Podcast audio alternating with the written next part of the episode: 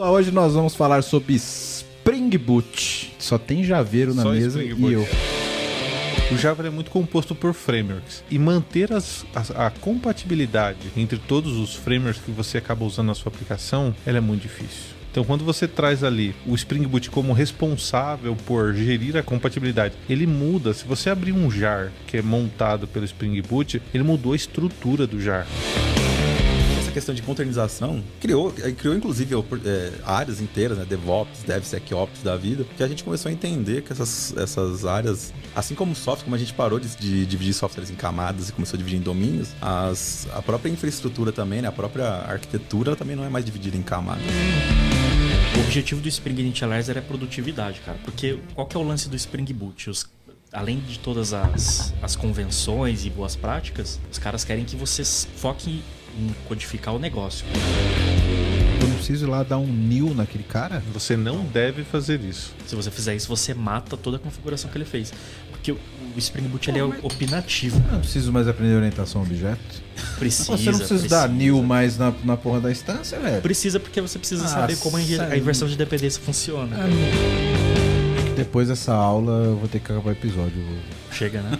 Pô, acabou. Não tem mais o que falar. É uma aula.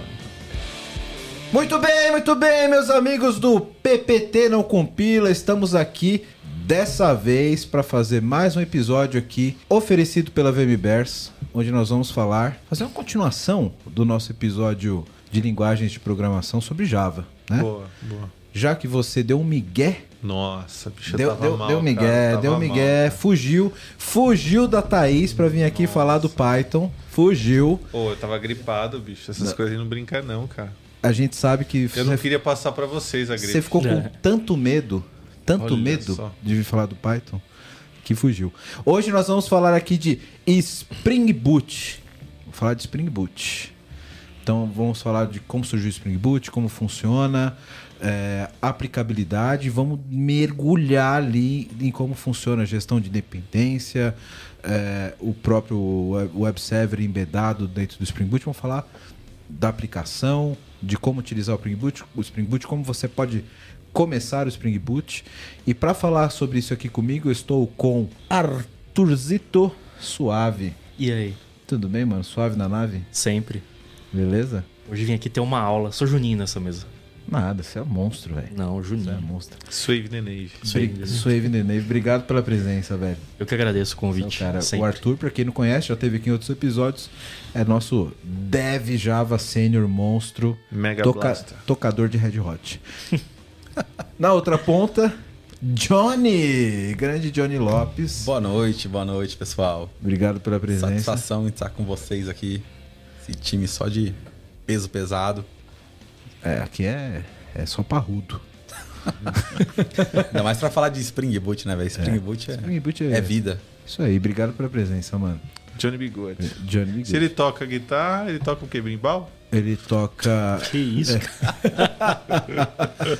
E aqui na frente, Valdir Scarim. Muito prazer, meus amigos. Mais uma vez, né? Mais uma vez aqui com vocês. O Valdir, que é líder de arquitetura da VMBers, né? Principal Architect. Principal, Principal Architect. Architect. É, isso Principal é- é. Architect.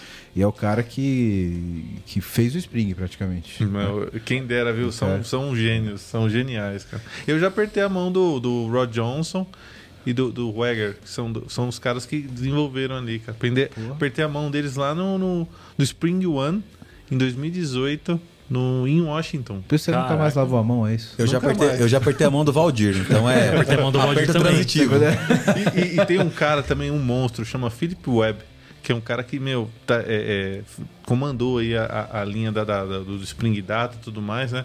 Também aper- apertei a mão desse cara, velho. Pô, são pessoas geniais, sabe? Que eu coloco lá na frente, assim, ó, meus, meus ídolos, né? Então, Isso aí, show de bola. Pessoal, vamos falar disso aqui agora. E eu quero fazer um pedido para você. Você que é de área de, da área de TI, você que é de área de tecnologia, que apoia a gente que cria conteúdo técnico, compartilha esse episódio, dá um like aqui, se inscreve no, no canal, se inscreve em outros canais. Você que é de tecnologia, apoie quem compartilha esse tipo de conteúdo. Então, Vamos lá, que a gente tem muito que aprender aqui hoje e vamos falar bastante de Spring. Bora!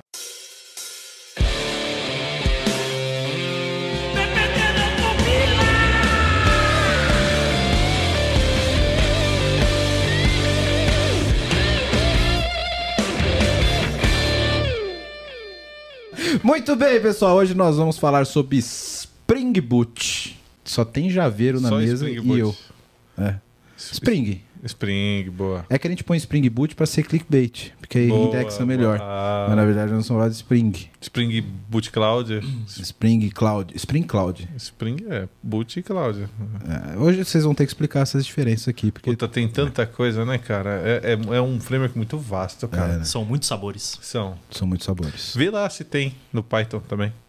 Tem, Procura, procura no Google. Tem vários. Só de. Pô, Python tem quantos frameworks? Três. Cara, eu acho que o, o Spring do Python é o Django. Django. Django Livre. Tem um filme do Jamie Foxx, né? Django. É, Deve, na- deve ser Django tipo Na verdade, isso, os seus paiteiros vão, vão me matar aqui. Acho que o mais semelhante ao Spring Boot é o Flask. Ah, gente, pelo amor de Deus, cara. Que ele... Nossa senhora, deu até uma tremedeira aqui. É porque, é porque. Não, ao, ao componente boot, ao, ao básico ali. Outro dia Eu eu, não- fui falar com o cara lá, ele não, ele não tinha mais de uma thread no, no bagulho. Como não, velho? É. Python faz processamento de ciência de dados. Ah, mano. Então, Você acha que é uma thread só? Eu não tô Então aqui tá pra, eu não tô aqui para defender o, o Então era o né, pessoal mas- lá, o pessoal que não, o pessoal que não sabia o que, que era thread. Pode ser também. Pode ser. Pode, Pode ser. ser. Eu não tô aqui para defender o Python, mas o Python, JavaScript não tinha Spring Boot porque não precisava, né? Não tinha os mastodontes em Java que a gente tinha antes, né? É, Já também. nasceu lightweight. Não, mas Exatamente. também, né, pra fazer telinha, bicho. Só serve pra fazer telinha. Faz um processamento de Ah, treinamento de máquina em Java. A máquina, antes dela aprender, ela já tá obsoleta, porque tá carregando ainda. Que isso, cara. Bom, muito bem. Vamos começar falando sobre. Eu, eu queria primeiro fazer um, um- um- um prelúdio para quem não é Javeiro Hard como vocês aqui, que tem o café estampado, no, tatuado no braço, sobre o mundo do Java. Porque tem, tem, tem esse ponto que eu acho que a gente não falou no primeiro episódio do Java, que não é claro para muita gente, né?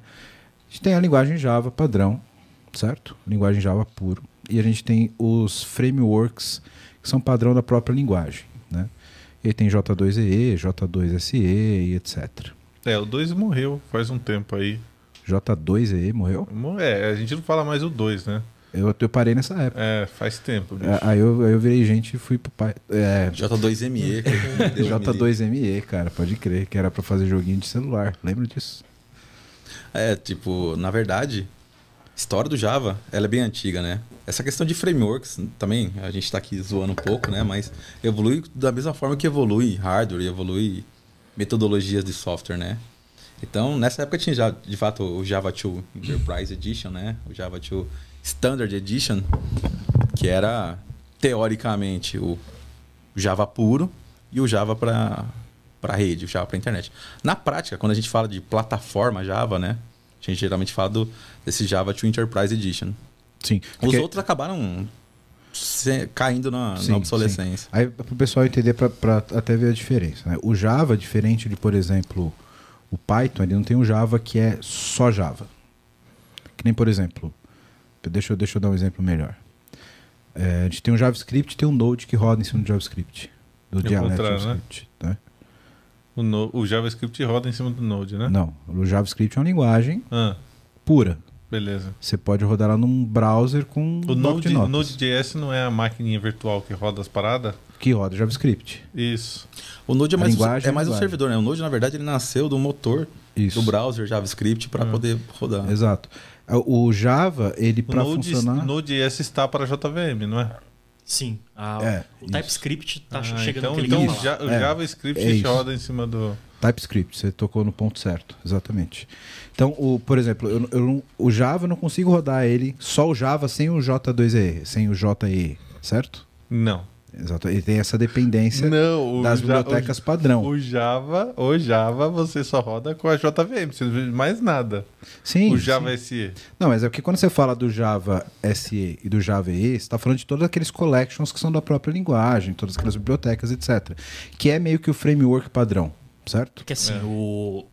on- on- Onde você tá querendo chegar? O o Java purinho, cara, você faz lá um Java C, coloca o nome da classe, ele vai gerar o ponto .class e Isso. vai rodar aquele código. Maravilha. O Spring veio das. Porque quando você precisava levantar uma Antes aplicação continuar, web. para pegar esse ponto. É, você consegue fazer isso sem um J2, J- Consegue. JC e JE. Consegue. Então, beleza. É- É Beleza. isso que eu queria aqui, para fazer o paralelo com as outras linguagens, entendeu? O ponto de partida é aí. O Java é que. Eu tô achando que vocês são programadores de framework. Vocês nunca fizeram Não, um ponto eu- Java para gerar um ponto. Mas Eu, eu tô achando o contrário, na verdade. A gente tá, tá pensando invertido. Vamos cortar o Java, isso aí. o Java puro funciona. É uma linguagem, é uma linguagem de programação. Funciona muito bem. Tem, o, tem o, o compilador e tem a, a- a virtual machine onde roda ele. O equivalente da virtual machine do Java, por exemplo, no, no, no- no JavaScript, pode ser o Node, se você está rodando no servidor. Mas pode ser também, como o Valdir falou, seu browser. Mas, de qualquer forma, você precisa de algo para interpretar. Nenhuma delas gera um executável. Nenhuma delas tem a parte de compilação, onde você vai sair com ponto Não, é, é porque assim, tem, tem a questão do runtime, que você tem a plataforma onde ela é interpretada. Toda linguagem tem. Beleza? É, acho, que eu, o, o- acho que eu tô sendo confuso. Quando a gente fala, Ah, será? quando a gente fala dos, dos É por isso, ó, padrão, esse ponto que você está Ah. trazendo aqui é muito importante para esse podcast. Porque a confusão não é a linguagem, são as pessoas que fazem a- Exato, a- então vamos esclarecer. Esclarece aí, você que manja tudo de Java. Talvez, talvez a gente voltando, voltando mais para trás seja mais tranquilo de entender. Aí já Java, Java frente como, não, Java como linguagem, ele começou uma linguagem comum, como tem o Python, por exemplo, que você pode escrever um arquivo Python e executar na sua máquina. Isso, é, é isso que eu quero resgatar. Porque o bagulho tá tão avançado que a gente não sabe como começou. Exato. É igual, por exemplo, eu tenho lá o PHP. O PHP eu posso usar o compilador, o interpretador padrão dele lá no, no- no- no- na linha de comando, escrever um arquivo .php e executar. Mas o cima- PHP começou com páginas de internet. É um pouco diferente. Sim, não, Depois é- que é- teve que se Sim, separou. exato. É, é, antes ele compilava dentro de uma biblioteca do próprio servidor web, etc. Mas aí eu posso ter um framework em cima dele, que nem o Zend, Cake, etc. E posso ter as bibliotecas que são padrão dele, da própria linguagem. Vou pensar bem, O o, que eu quero Java saber é- J- J2EE é um conjunto de bibliotecas, vamos dizer Isso, é isso que eu quero que, que, que a gente deixe claro. O JEE e o JSE, eles são o conjunto de linguagens padrão da linguagem e não framework. É isso que eu quero esclarecer, entendeu? assim. Exato. Muito bem, até que fim alguém entendeu. E vamos lá, né? Então, o Java. Pessoal, tenham paciência porque eles são javeiros. A gente tem que desenhar pra essa galera entender. O Java, ele tem ali um conjunto de, de sintaxe, né? Então você tem ali da linguagem a sintaxe e você tem a JVM que interpreta a sintaxe. Aí acabou o JSE. O JEE são um conjunto de especificações de comportamentos que são necessários em um mundo corporativo para ter aplicações distribuídas. E aí a gente dá que o aí nome tem o RMI e os caralho tudo. Isso, aí a gente dá o nome para isso de JSRs. Enterprise Java Beans. Nossa. E aí, esse conjunto de JSRs né, são organizadas no- no- nas versões de JEE. No passado, Java Enterprise Edition e agora Jakarta Enterprise Edition. né. Então, quando a gente fala de um- uma capacidade, e aí a gente vai falar muito disso aqui, né, porque o Spring Boot ele traz muito disso, mas quando a gente fala de uma capacidade de validações por meio de anotações, você está falando do Java, Java é, Beans Validations. Isso é uma JSR. Que é que, que a, acho que saiu na versão é, do JE 1.6. Aí você tem isso lá no arcabouço, certo? Aí você tem frameworks que implementam essa especificação. Beleza, agora vou- vou- E? vou- vamos pegar daqui para poder ser mais didático. Então, temos o Java, o JE e o JSE são as bibliotecas padrão dessa linguagem. Elas não são frameworks, beleza? É isso que eu queria deixar claro. E em cima disso, dessa plataforma Java, nós temos os frameworks que atuam em cima dessas An- bibliotecas. Antes disso ainda, até acho que o ponto que você tocou no começo, no JSE você não precisa. Pro JE, você não, não roda ele sozinho, como você mesmo disse. Você tem servidores de aplicação. Quando a gente fala em Spring Boot, a gente fala, além de falar do framework Spring, a gente também fala do, do servidor que roda por trás. Sim, é que o Spring ele tem um servidor também já embedado dentro dele mesmo, né? Exato, mas nem sempre foi assim. E a gente, como a gente vai falar de Spring Boot, acho que é interessante a gente falar do que de novo e de muito bom ele traz, né? Quando a gente fala em J2EE, a gente fala em, em aplicações corporativas, né? aplicações de produção distribuídas, a gente fala em WebSphere, em WebLogic, em DBoss, De boss. Glass- Glassfish. Exato. Você precisa ter uma, uma- uma- um, um servidor onde você vai instalar essas. essas inclusive, a, essa biblioteca ela é distribu- distribuída. Você tem uma parte no seu cliente, você tem uma parte que fica dentro desse servidor, uma parte compartilhada, outra parte nem tanto, onde isso vai rodar. Diferente, aí não diferente tanto do Python, que eu não conheço o Python daquela época, mas talvez diferente do Python que a gente tem hoje em dia, que é mais parecido com o Spring Boot, onde a sua aplicação ela é inteira contida dentro de um, de um pacotinho só, né? Então você tinha esse É, viés de. É, é, não necessariamente, né? E depende do. Você pode ter, por exemplo, uma, uma organização do teu pacote Python muito semelhante com, com o Spring Boot, que você transforma ele num executável, entre aspas, que você já sobe um web server, etc., tudo dentro dele mesmo. Que é muito semelhante que eu falei com, por exemplo, o Flask, ele é muito semelhante com a estrutura do Spring Boot quando você está trabalhando com serviço, por exemplo. Né? Porque você já sobe direto os endpoints, os mapeamentos, etc. E um web server, um web service já embedado dentro dele mesmo, né? E eu acho, eu acho isso legal pelo seguinte, quando aí já entrando mais no, no Spring Boot, eu acho que a grande sacada desse de- dessa virada do Spring Boot foi de fato encapsular um pouco dessa infraestrutura para executar o Java dentro do próprio framework, né? E não precisar de um application server, etc, como a gente trabalhava com os WAR, né? Antigamente ou os próprios jar que você rodava em linha de comando direto no interpretador. Né?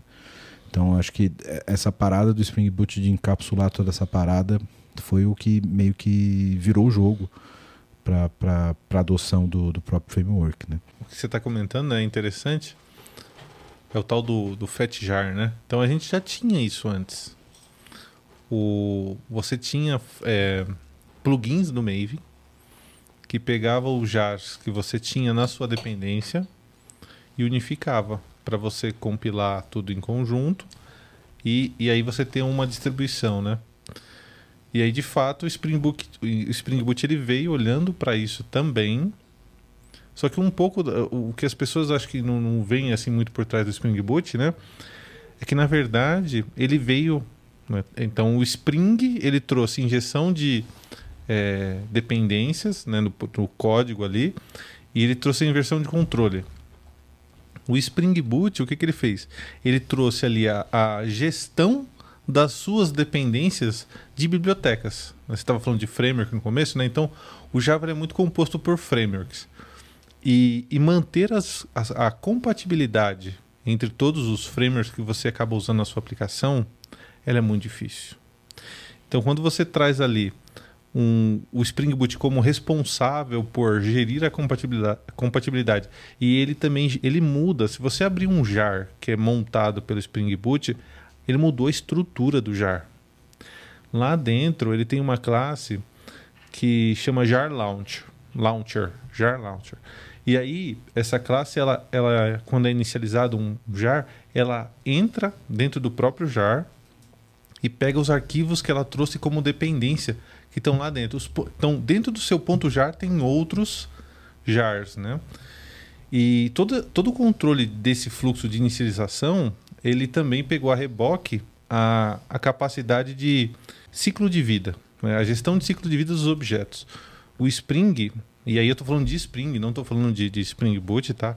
E aí depois a gente volta um pouquinho nisso aqui também. Mas o Spring, ele, quando ele trouxe a, a gestão de dependências, ele trouxe um ciclo de vida para inicialização do, dos bins. Então você tem lá, no passado, aqueles XMLs, né, extremamente verboso, lá no Java 1.4 que não existia Verboso, annotation. Java, verboso? Imagina. Tá, tá, tá falando de alguma outra coisa. Mas, mas assim, vamos pensar que no- na- lá em 2003, né, você não tinha anotação, o conceito de anotação, programação orienta, é, orientada a aspectos, estava em desenvolvimento. Então, o que se tinha era o XML. Logo na versão 1.5, quando, quando vieram as anotações, aí o Spring também se modernizou e começou a olhar para isso. né? Mas o ponto é, o, o Spring ele tem ali um ciclo de inicialização dos bins, né? que faz o controle de, do, do, do- como da- das factories, né, da, da criação dos objetos, para poder depois fazer a injeção, controlar transação e até chegar no ponto que é muito bonito do Spring, que, que, são, que é a orientação a aspectos. Né? Ele faz todo esse controle. Aí, o que, que o Spring Boot fez? Ele olhou para isso e colocou nos jars uma capacidade de se tornar iniciáveis, que é o tal do Spring Boot Starter. E aí acabou, bicho. Porque aí você consegue trazer as capacidades que a gente acabou de falar aqui de é, inicialização de servidor embedded. Então você não sabe O que, que tem por trás do Spring Boot Starter Web? Então, o, pra, até para deixar mais claro para quem não conhece ainda muito bem o, o, framework, tá? Eu tenho a minha limitação até um ponto, eu vou ficar vendido aqui com vocês, mas até o starter acho que eu conheço. Então, quando você traz lá, por exemplo, Spring Boot MVC ou Spring Boot Web, você declara essa dependência desse starter e dentro dele ele tem a biblioteca das libs, é, não é isso? Hum, e ele gerencia dentro de, de, desses próprios pacotes, esses agrupamentos. Na é verdade, é, Spring MVC, Spring Batch, Spring Cloud, por exemplo, não são necessariamente Spring Boot. Acho que assim. Isso. É, de, vamos esclarecer o, o Spring, isso já para a galera entender. O Spring Boot então, é, uma, é, uma, é uma contemplação, tipo assim, a, é a versão final de várias boas ideias que foram acumuladas no, no decorrer dos anos. Sim.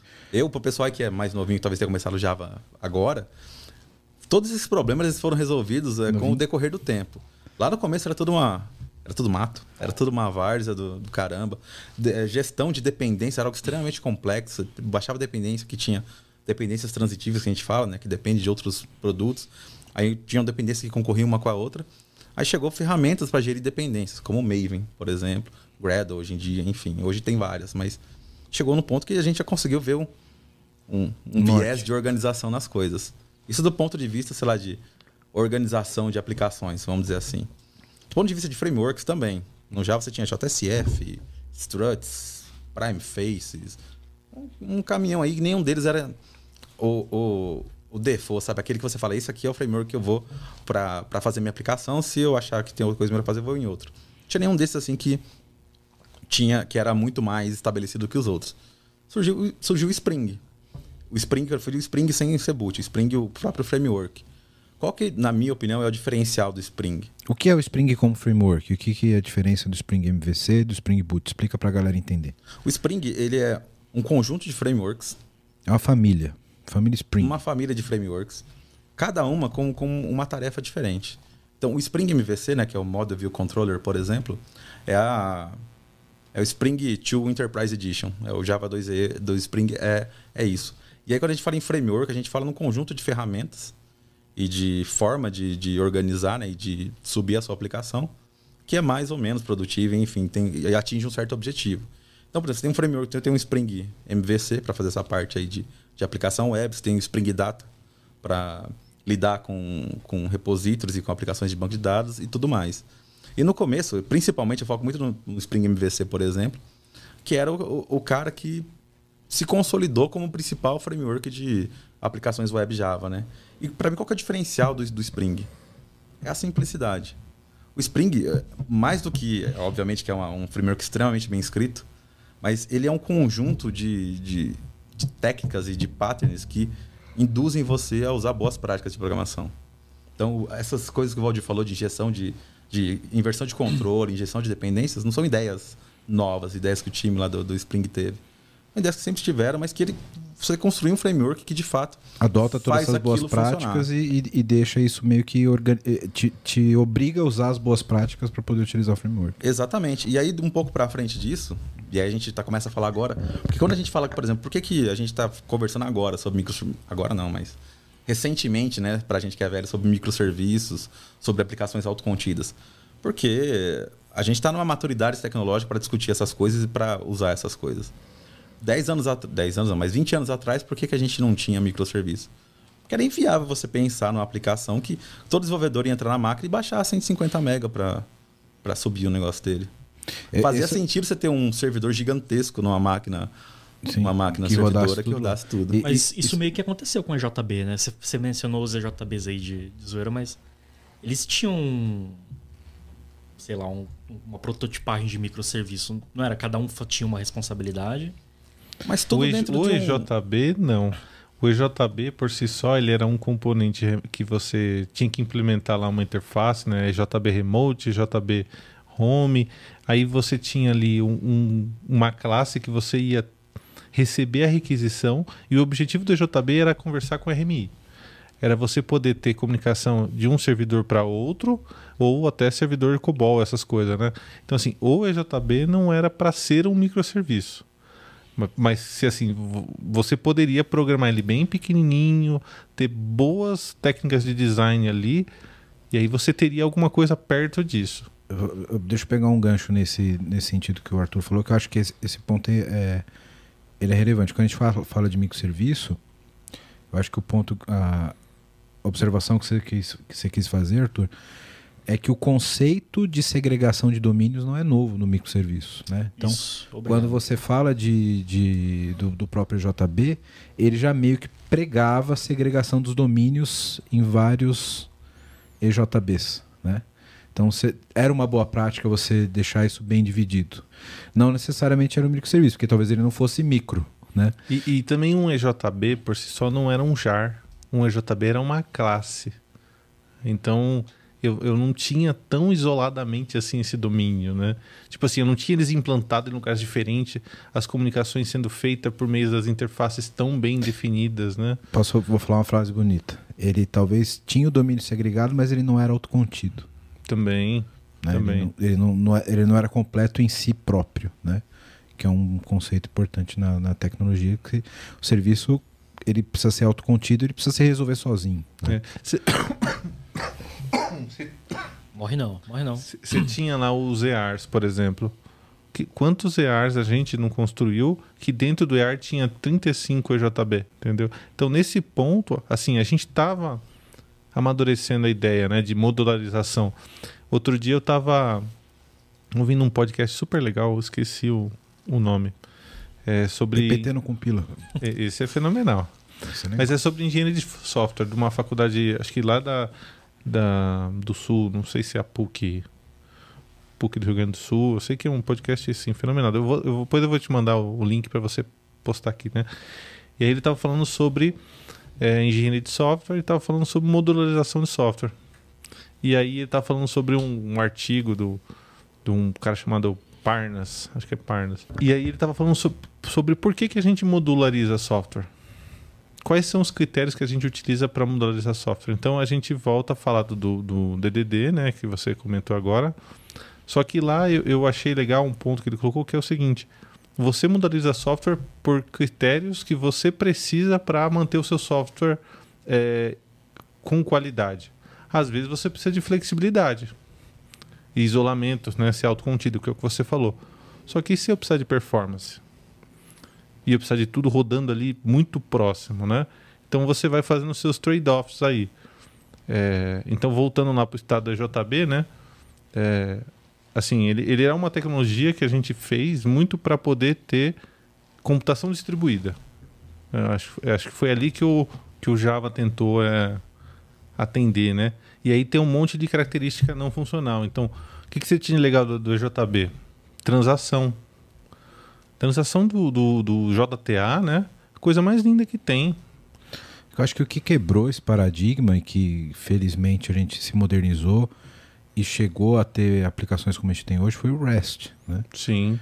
Porque antes a gente tinha o conceito de computação distribuída, que é o mesmo conceito que a gente usa hoje com microserviços e web services, né? Só que eles eram numa outra, uma camada interna do software, né? Então eu tinha um software único, né? Um software rodando numa plataforma e ele estava internamente distribuído através de chamada RMI, etc. O que aconteceu com, com, com REST é que eu isolei o software e me comunico agora na camada de rede, na camada do, do, de, de, de, de HTTP. Né? Então, e eu não deixo de pensar também, Wellington, que eu acho que, por exemplo, o Spring Boot, como ele se tornou né, a- o framework default para Java, de fato, também tirou o Java de, de- de uma possível obsolescência, né? De não ser mais uma linguagem que a gente utilizaria hoje em dia, porque não, não se atenderia às tendências de mercado. E muito disso deveu à, adoção e à evolução de outras linguagens também. Você vê as coisas sendo feitas em Node, em Python, que a gente estava falando aqui antes, e tudo mais. Porque, para mim, também tem muito, envolve muito uma questão de cultura. Muda muito, a, cu- porque, pelo menos na, na época que eu trabalhava com esse tipo de, de aplicação, né? Por que a gente usa WebSphere em, em produção e não usa Tomcat? Porque Tomcat não é servidor de produção. Tomcat não, é. Não tem, é, é, não tem uma empresa por trás, né, garantindo. Era, era o que se falava, a, né? gente usa, a gente usa. A gente Era. usa Ainda se fala muito isso no mundo A corporativo. gente usa grandes servidores porque eles são robustos. É, robustos. É. Li- Java é uma linguagem robusta. A- Agora, o que quer dizer, né? Robusto. Exato. Exatamente. Bom, você que tá vendo esse podcast da hora, tá vendo um monte de problema aqui que a gente tá colocando, né? E quer uma ajuda aí na sua empresa, faz o seguinte: entra no site aqui da VMBears que a gente pode te ajudar. vmbears.io. Nós somos uma empresa relacionada à arquitetura de soluções, a modernizações de aplicações, também atuamos no, na frente de DevOps para ajudar vocês a serem extremamente ágeis. Então, dá uma olhada no nosso site que vai estar aqui embaixo, vmbears.io. E lá você vai poder ver um pouquinho da nossa história, dos nossos profissionais. E aproveitando, se você for um profissional da área de tecnologia que está afim de trabalhar numa empresa legal, um monte de colega gente boa e tecnologia de ponta, manda um e-mail para peoplecare.vmbears.io. É exato. Agora eu quero meu show, velho.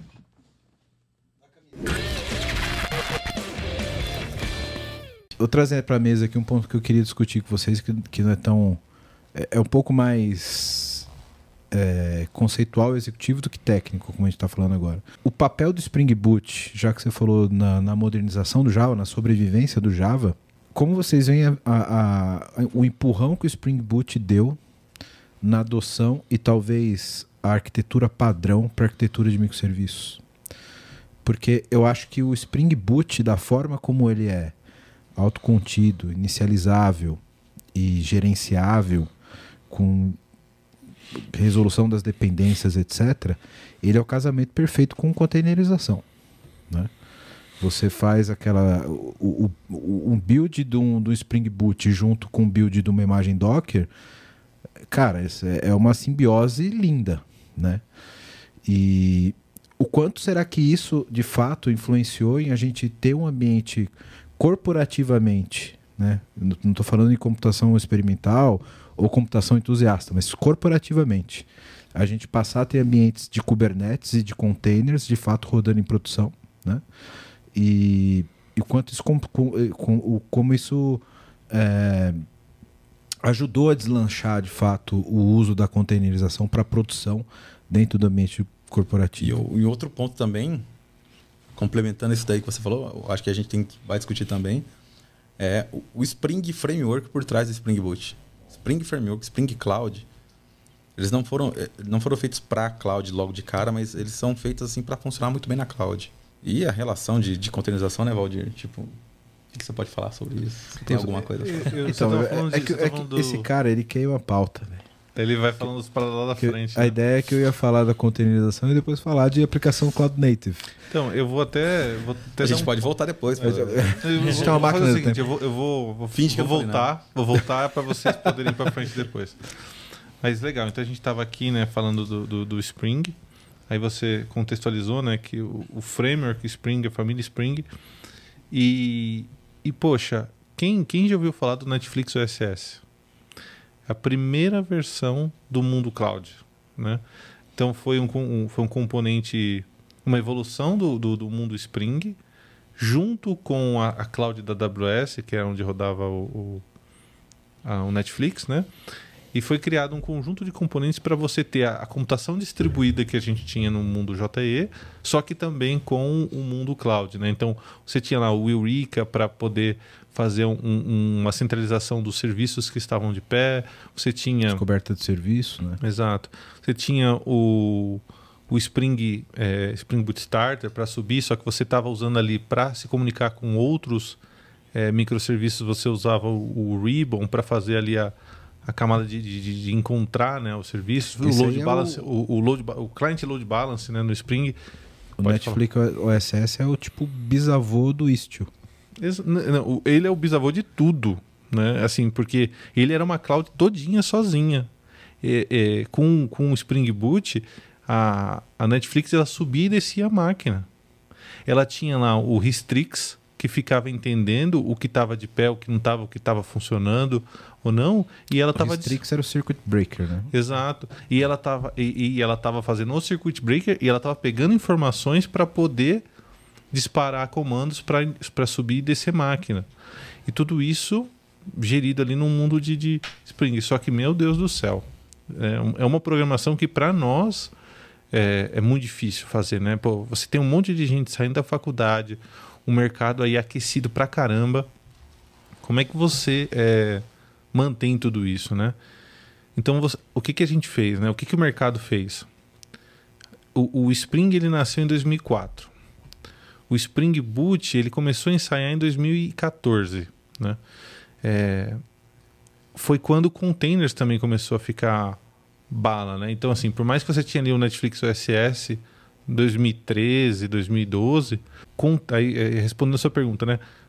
containers, o mundo Kubernetes, ele, ele veio né, olhando para tudo isso que a gente estava tava vivendo no mundo de programação né, e falando, bom, tem muita coisa que vocês fazem que é ótima, só que deveria ter na camada de infraestrutura. E Não aí, é de software, né? exatamente, e não na de, fo- de software. Então foi aí que a gente deu o passo para uma cloud 2.0 e aí trouxe o mundo de containers, né? E aí você conseguiu emagrecer de novo as suas aplicações e, e começar a fortalecer a infraestrutura. Esse é o meu ponto de vista, assim, né? Que eu... Não, faz sentido, faz sentido. Nunca tinha parado pra pensar por esse lado, né? Porque os conceitos nasce- nasceram na camada de software Exato. e depois você absorveu isso como uma plataforma de orquestração de containers, etc. E levando essas features para a própria, pra própria camada de, de, de orquestração, como o Istio que eu falei, né? Você já tem isso com circuit breakers, de, eh, service discovery, etc., direto na, E tem na, na um, camada de plataforma. um efeito, não sei qual é lá, pessoal, profissional, que você integra melhor os times de software e de, de infraestrutura. A gente estava discutindo um pouco antes aqui, né, off, mas ah, arquiteto corpora, arquiteto de infraestrutura, arquiteto de dados, arquiteto de soluções. Antigamente isso não existia essas divisões. Arquiteto era o cara que tinha começava lá no pensando como é que uma aplicação ia ser modularizada e tinha que chegar até o fim. Por quê? Porque você não era pessoa talvez especializada em infraestrutura e tinha que entender como é que funcionava a infra- infraestrutura. Era o arquiteto full stack, né? Exato. Porque como é que, como é que um, um- um administrador de rede, um cara que é especializado em sistema operacional, vai configurar um, um servidor de aplicações com todas as nuances de uma, de uma Isso arquitetura era na época que existia o sysadmin, lembra? Meu Deus. E aí eu acho que essa questão de containerização deu um. Criou, criou inclusive é, áreas inteiras, né? DevOps, DevSecOps da vida, que a gente começou a entender que essas, essas áreas, assim como software, como a gente parou de, de dividir softwares em camadas e começou a dividir em domínios, as, a própria infraestrutura também, né? a própria arquitetura também não é mais dividida em camadas. Ela é dividida em esferas. Sim. E, e por mais que dentro dessas esferas você tenha camadas, né? Você acabou Exato. fazendo alguns, alguns multiversos autocontidos em si mesmo, né? O que é, é muito melhor de você gerenciar e ter múltiplas equipes trabalhando, etc. E, e é legal quando a gente fala disso porque tudo faz sentido, né? Porque se você olhar para o outro lado, a própria metodologia de software também evoluiu nesse sentido, de você ter a separação por domínios de squads trabalhando de formas separadas, e a tecnologia foi acompanhando toda essa transformação do mundo de tecnologia. Né? Isso é, é, é muito louco, né? Você ser velho e, e acompanhar como, como que isso foi, Não, um, foi evoluindo um- na linha do um tempo. cara que que uma vez tirou sarro de mim, né? Ele tava, eu, eu pô, eu era estagiário, eu tava com 17 anos. Isso em 1942. mas- Não, pô, em 2005. Acho que o Valdir é mais novo que o Arthur, velho. Se marcar o Valdir É que a vida é judia, né? Que isso, cara. Rodei é murcho. É que, o Val- é que o Valdir, quando ele tinha 12 anos, ele tinha 1,82m e 72 quilos. Mas é, é, o cara chegou assim pra mim e falou: Pô, meu, eu tenho dó de você. Porque. Você é eu- estagiário, todo mundo tem dó de estagiário. É, mas quando eu comecei, ele falou assim, né? Pô, quando eu comecei a aprender Java, tinha cinco pacotes, bicho. Java IO, Java Lang, Java Net e mais os dois lá, né? Aí naquela época eu já tava lançando o Java 5 e tal, né? E, porra, aí tinha pacote pra cacete, tava, as coisas de thread já tava muito mais facilitado. Generics. Generics, Annotation, Generics, né? Então, é, ele falou, porra, eu tenho. Você tem muita coisa pra aprender, né? E hoje, cara, porra, você Quando assim. saiu o Java 8, ele infartou com o Collection. e- Mas, pô, hoje, cara, é, o que se tem pra aprender, né? A quantidade de framework que tem, pô, eu tava falando de 2005, né? Pô, é o melhor, melhor framework que a gente tinha de camada de visão naquela época era o Struts 1, né? Então, XML. Cara, struts pra fazer view. Era, usava o Tiles. Ó, cara, agora tá, Power. eu, eu vou voltar no ponto que o que o Johnny falou de dar uma sobrevida pro, pro Java. Mas o nome Spring é disso, você sabia? Em 2004, os caras olharam pro JE e falou: fudeu, que inverno é esse? Sério? É sério. Pô, faz todo sentido, então. Aí eles falaram: bom, Não eu vou. combinado. Não, eles falam, tá lá na página do, do- do Spring, né? Se você for ver de onde que veio o nome, ele fala, pô, você tinha um grande inverno, que era o JE, e aí ele tava lançando um, um framework novo, né? O Rod Johnson e o é, Wagger, eu esqueci o primeiro nome do cara. É, esses dois caras, né, geniais, eles falaram, bom, vamos lançar um framework aqui que vai ser a, a primavera, né? Pra quem programa Java. E daí que nasceu o nome Spring. E justamente isso, cara. E vou, e vou te falar mais, tá? O JTI teve um papel fundamental. Porque enquanto ele estava preocupado nas grandes corporações, que precisava de alguma coisa rápido, o Spring teve tempo de amadurecer e crescer direito. Crescer olhando para o que tinha de melhor, né? E ter mais flexibilidade para mudar. Querendo ou não, Java, cara, pô, quantas empresas não pagavam grana demais, né? Para ter uma máquina SAM, para ter o servidor lá rodando e precisava de uma estabilidade ferrada, né? É com pouca flexibilidade, né, cara? Sim. Porque o, o, o ponto do que, que me fez refletir aqui pelo que o, Johnny falou, é que nessa época que a gente falava de struts, JSF, etc., que começou de fato a ter aplicações mais parrudas para web, né? Que a gente começou a ter aplicações web mais é, que não eram só sites estáticos, né? tinham aplicações de fato rodando na, na web. Cara, tinha outras linguagens que faziam isso de uma forma muito mais simples, muito mais versátil. O próprio PHP que a gente tira sarro, Ele é muito bom para isso. ele é na época, cara, você falar que você ia fazer uma aplicação web com JSF ou struts e, e tinha um cara do PHP do outro lado, o cara fazia em cinco minutos o que você ia demorar uma eternidade para ia ter que subir Mas um... a sua solução era mais coisa. robusta. Não, mas, mas por Que que, era mais robusta? Agora eu vou defender, que você já viu o PHP da pau? Ah. E, e, e gestão de programei configuração? PHP, meu, meu dava pau. disso, né? 80% da internet roda em PHP. E, e- e gestão de configuração no PHP? Você joga lá o arquivo no servidor, meu, tá funcionando. Tá funcionando. Qual que é a versão que tá lá rodando? Ah, não sei, arquivo tal é de um. Como é que é o nome Você daquele- não, você não mantém. E são, são desculpa, Johnny. Pode falar. É, mas são disciplinas que o Java te ajuda a manter, né? E aí a gente está falando também do- dos outros frameworks, né? Então a gente falou muito do design patterns. Pô, o Spring vem para quê? Ele tem toda essa questão de contratos em função dos design patterns que ele, ele já traz ali é, embutido para você, né? Tem um, um ponto interessante também, né? Que eu falei, né? Que a gente.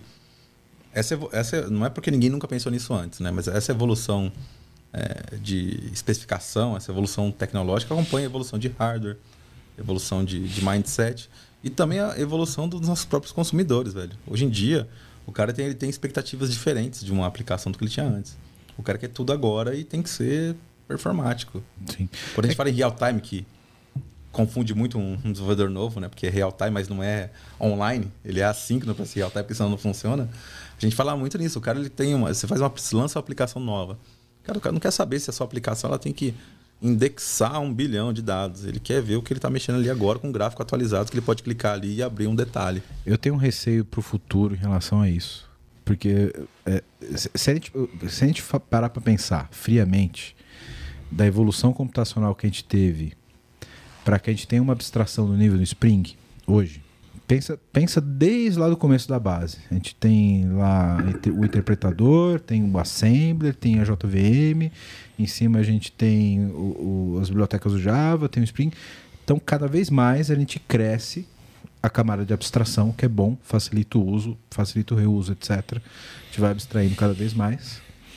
E o poder computacional absorve. Porque agora você roda um Spring Boot tranquilamente. Você tem todo esse stack de processamento que a máquina dá conta. De Beleza. capacidade até. Capacidade, beleza. O que me dá medo no futuro é que talvez um dia o no-code fique tão fácil. o hardware evolua tanto, porque hoje o que inviabiliza o no-code é exatamente a, a quantidade de stack de abstração que você tem em cima. Eu vou falar uma Um palavra dia a gente proibida. vai ter hardware suficiente para isso ser performático. Aí Eu vou falar uma palavra proibida aqui, porque vocês, arquitetos aí do, do Java, Diplomatas, engenheiros. fodidos. Não, que, não gosto de ouvir isso, mas Aristocratas da arquitetura. a última empresa que eu trabalhei, eh, era- o foco dela era uma consultoria que vendia softwares para diversos segmentos. softwares grandes, softwares robustos, desde Java, de, feitos né, desde com Java no back-end, com Node e tudo mais, até sites menores, onde a preocupação, o foco é a experiência do cliente, o foco é indexação pelo Google, o foco é diferente, marketing, não é tanto assim. E aí, um, a, uma das grandes vertentes é CMS, Content Management System. E a gente fala aqui em WordPress, fala, mas hoje em dia a gente fala em coisas mais modernas, a gente fala em, em CMS headless, que te, você configura um, um back-end e você pluga o front-end que você quiser. Você constrói, você paga um, uma consultoria melhor para fazer uma aplicação Uma, REST, uma, uma aplicação bonita, React, né? por exemplo, JS, Next, que seja excelente. E o seu conteúdo ele é disponibilizado via uma API que roda lá na, na cloud. E todas as empresas que você que tem um, um- uma atuação maior nessa área, você vai falar de Word, o próprio WordPress lançou um headless, falar de Strap, por exemplo, uma empresa francesa tem um- algo muito bom. Outras empresas que trabalham com isso para marketing. É, e o, o próximo passo deles, porque o CMS já é, um, já é um tipo de atalho, né? Porque eles querem chegar no low code depois no no code. Sim. É, é, eu, eu acho que uma hora a gente vai evoluir para isso. O questão do no-code né, é, é o seguinte. O Java, ele tá... Você, você falou do, do, do- de quantas abstrações a gente tem, né? Em cima do, das, da- dos frameworks e tudo mais. E aí o poder computacional tá aumentando pra caramba tal. E por isso a gente tem frameworks mais abstratos, né? É, e aí, aí você comenta que o no-code vai ser isso. Eu acho, cara, que daqui a pouco, quando a gente tiver boas máquinas de geração de código, no code vai ser bom. Por quê? Porque vai ser código, né? Então, o nosso problema é, é o estado da arte. Acho que o conceito é bom. Eu acho que a gente está amadurecendo e aí a gente vai chegar lá. E aí a gente vai ter outros design patterns que as ferramentas no code vão ter que ensinar para os seus desenvolvedores para eles não criarem os monolitos que eles criam hoje. Mas isso é papo para outro, pra outro, podca- outro podcast. E provavelmente a gente já não vai estar mais programando nessa época. A gente não vai precisar participar disso. É, o problema é que na hora que dá pau, filhão. É que tudo puxa pra produtividade, no fim das contas. Não, mas, Exato. ma- mas será que vai dar pau? Porque, Ah, por exemplo, Sempre dá. cara. Sempre dá, cara. Não, mas quando dá, quando você dá um problema, por exemplo, vou fazer o paralelo, vou, dar, vou, vou ser advogado diabo agora. Quando dá problema no Spring, você não tem que resolver lá dentro da implementação dele. Do Spring? É. Dependendo de como for, você tem que dar um. abrir um bug lá na, na- Sim, mas é no, no. GitHub dos caras. mas você não né? precisa entrar lá no detalhe Mas aí, é mais, ah, mas aí é mais uma questão da maturidade do, do framework. do- Isso. Exatamente. Então, mas aí quando, der um quando for uma plataforma no Code, você vai abrir um ticket na plataforma também. de Ah, alguma coisa que. Eu e o Valdir, velho, quando a gente era desenvolvedor ainda, os dois, inclusive, No mesmo Não. time. a gente entrou para um time, velho, que tava com um, um, um desafio absurdo. Era construir um milhão de, de processamentos batch lá, de aplicações. Na época a gente não sabia que era isso ainda, né, Valdir? Mas aplicações autocontidas, que iam rodar cada uma por si. E a gente tava, tipo assim, com... um- o estado do- atual da, da, da nossa arte era entregar uma aplicação dessa a cada três meses. Para a gente cumprir o deadline, tinha Com que três entregar... pessoas, né? Com três pessoas, verdade. Para cumprir o deadline, cada uma tinha que entregar um por mês. A gente falou, meu, isso aqui do jeito que tá. E já utilizava algumas coisas do Spring, mas Spring 2, muito mal feito ainda. E a gente falou, a gente vai ter que surgir, a gente vai ter que arrumar um esquema, montar um framework nosso, de fato, né? E a gente de fato criou. E eu puxei esse gancho agora por quê? Porque, cara, tem até hoje lá, se a gente for nessa companhia que eu não vou nomear aqui, tem código lá, meu, inclusive, dentro da, de, tipo assim, de, de sobrescrever classe na, naquela época do Spring, porque não funcionava.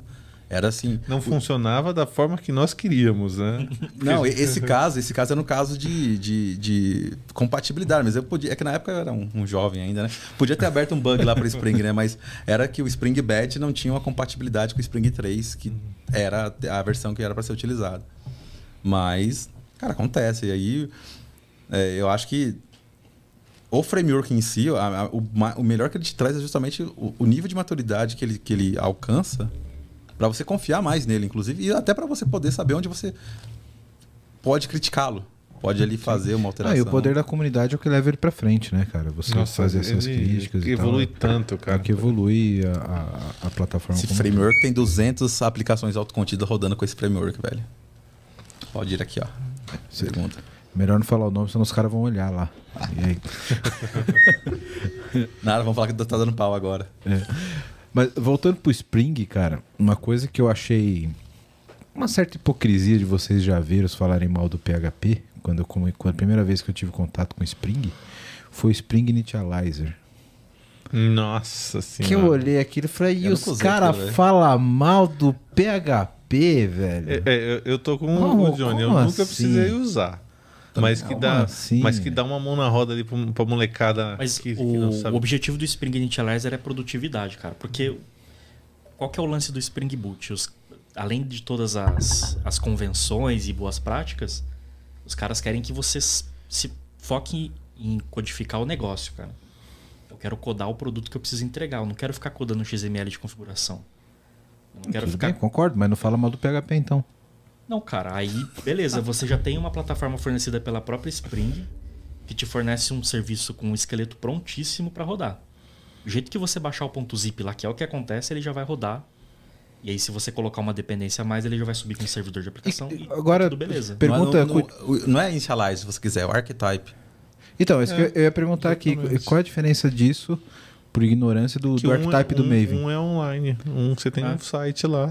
O outro você tem que fazer via linha de comando. É, porque o Maven, o archetype do Maven faz exatamente isso, É, certo? é. Mas tem interface bonitinha? Não. Tem o loginho lá daquela folhinha? Não tem, velho. Eu Então- escolho quais dependências eu quero usar com clique e É, arrasta. pô. Ah, pô. O bagulho vai, eu quero, deixa eu ver o que, que eu quero. Eu quero. Vocês ó, fizeram então front-end pro archetype do Maven, é e, e isso? fu- ficou bonito. Ué, Parabéns. Já que é pra fazer, vamos fazer direito. Mas a gente, eu pelo menos, eu não usou PHP, não. Eu- A não ser de amor. Tipo, esse PHP é o Aquaman do, do mundo da programação, velho. A gente usou porque a gente gosta dele. É, mas é verdade. Eu, eu também É que já- não dá pra perder o meme de usar o PHP, entendeu? Mas, Inclusive, eu- eu nunca trabalhei profissionalmente com PHP, mas sei lá, tipo, quando eu tava Eu na- já, no, no colégio técnico, PHP. né? O primeiro livro que eu li foi Faça um site em ASP em sete dias. Joguei fora e faço o site PHP em sete dias. Esse eu terminei. Faço o site PHP em sete dias. Porra, PHP é lindo, velho. Aí eu conheci Java e Java, sabe por que me, me, me emocionou no Java? Porque era difícil. Porque não, não adianta a gente que também querer é, dourar a pila. Java é difícil, velho. é mesmo. Pra gente. Aí você conversa com o desenvolvedor, talvez, fala, ah, não é que é difícil, não sei o que lá. Java, mano, prova de Java, você vai, vai ensinando a Java pra alguém, é igual você dar a prova de estatística. Você começa ensinando média, ensinando peso. Aí você vai dar uma prova pro cara, você enche a lousa, assim, de, de, de conta e manda ele fazer, né? Você vai falar de, de, de orientação a objeto, né, de Java, você começa a falar, ah, imagina que em vez de você escrever um Cachorro. programa... A classe você- animal. casa. A instância é essa. Aí chega lá na Classe prova, animal, classe cachorro. qual é a diferença entre uma classe abstrata e porque- onde você usa uma interface? Nossa. Deixa o cara louco lá. Isso é Fala de polimorfismo. Quero falar com você agora que ainda não conhece a Clever. Clever é uma empresa que já tem mais de 3 milhões de usuários em 30 países com 30 idiomas diferentes, que tem trazido soluções em blockchain, criptomoedas e ativos digitais. O objetivo da Clever é te dar liberdade financeira para operar nesse mercado de cripto. Então, se você acredita nisso, se você acredita nessa liberdade, você já pensa como a Clever, vai conhecer os caras, é clever.io. Estão contratando também pessoal para trabalhar com cripto, com blockchain. Então, se você tem interesse, se você tem conhecimento nessa área, procura a Clever. Se você gosta de criptomoedas, se você opera no mercado, você precisa conhecer a Clever, precisa conhecer as soluções da Clever.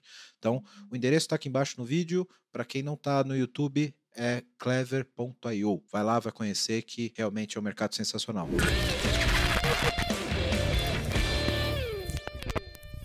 Eu, eu acho que eu já falei no outro, no outro episódio sobre Java, mas eu, eu, eu fui obrigado a. Claro, fui obrigado a aprender Java na faculdade. Inclusive, meu professor, que foi meu orientador depois, já veio aqui no podcast. E ele era meu professor de Java. E eu era revoltadíssimo com Java, velho. Eu- E na época, a gente era na. eu- faz um tempinho já, né? Na, na faculdade. O estado da arte era Java RMI, por exemplo, né? Você tinha que fazer chamada remota e tal. E. Já não era Corba, velho. Já, tá, já tava bom, já. já, é, já era alguma coisa, né? E, e, cara, eu nunca gostei, nunca gostei. Aí eu fui e, e nunca me interessei também. Sempre, na época, trabalhava mais com, com Python. Esqueci o outro nome da linguagem que a gente fazia. Cara, eu tô ficando, eu não lembro o nome, velho. Que a gente fazia programação para web. Porra, eu- Tem, C- eh, tem o, o ASP, tem o C Sharp. era a mais moderninha da época. Scala. Não, Scala não, pô. Scala é, é declarativo para Java. Caralho, qual que era o nome, velho? Tinha um PHP, tinha Não era.